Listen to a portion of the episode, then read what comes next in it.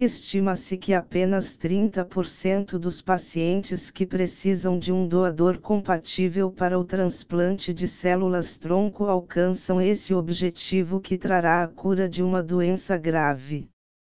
Por essa razão, a busca do nascimento de um irmão que possa ser doador através da seleção de embriões antes da gravidez vem sendo o caminho para muitos pais que lutam contra o relógio para a cura de seus filhos.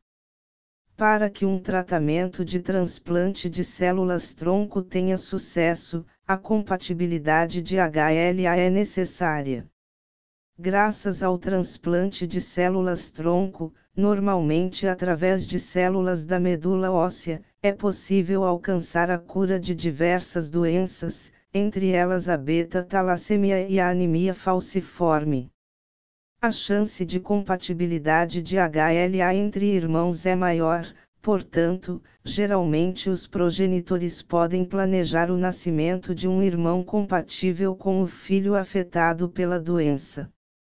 Para este processo, é necessário que o casal se submeta a um procedimento de fertilização in vitro, FIV, seguido do teste genético pré-implantacional para doenças monogênicas, PGTM.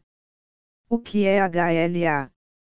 O sistema imune tem a função de identificar e reagir a organismos estranhos. Quando o organismo reconhece um antígeno estranho, desencadeia uma resposta com o objetivo de destruí-lo. Este corpo estranho detectado pode ser tanto uma bactéria ou vírus, como um tecido, órgão ou medula transplantados. Portanto, o HLA é o responsável pela histocompatibilidade. O HLA é herdado, uma parte da mãe a outra do pai. A identidade HLA é composta por vários genes agrupados na mesma região no cromossomo 6 e é muito raro que dois indivíduos tenham o mesmo grupo de genes como é a decisão de procurar um tratamento para ter um filho HLA compatível. Nessas situações, o desejo de ter mais um filho deve estar presente na família para que o tratamento não seja encarado apenas como uma ferramenta para a cura do irmão. Caso o casal tenha essa dúvida, é importante contar com um psicólogo para entender e lidar com os esses sentimentos. Quando o casal quer prevenir que seu próximo filho apresente a doença genética presente na família responsável pela condição do irmão nascido, a decisão da realização do PGTM é ainda mais fácil, já que em um mesmo procedimento é identificado o embrião HLA compatível e livre da doença. O que é PGTM?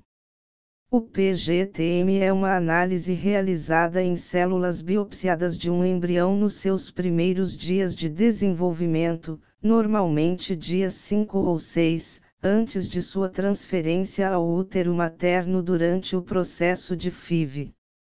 Se trata de uma técnica que permite identificar se um embrião é afetado por uma doença monogênica e barra ou é HLA compatível com o DNA de outro indivíduo. A primeira etapa do processo consiste no que chamamos de pré-PGTM, que é a análise do DNA dos progenitores, criança afetada e avós e avós paternos e maternos para estabelecimento dos marcadores que serão utilizados a nível embrionário, na etapa final. Nesse processo, a equipe técnica analisa eventuais recombinações genéticas que poderiam inviabilizar a análise e confirmam o diagnóstico genético, que deve estar presente e individualizado de acordo com o DNA da família para que o tratamento seja mais seguro e efetivo. Passo a passo para realizar o PGTM. Antes de dar início ao tratamento, é necessário um aconselhamento genético para entender se o PGTM é aplicável ao seu caso e barra ou de sua família. Entre em contato conosco para agendar uma consulta online com um profissional especializado para receber orientações personalizadas.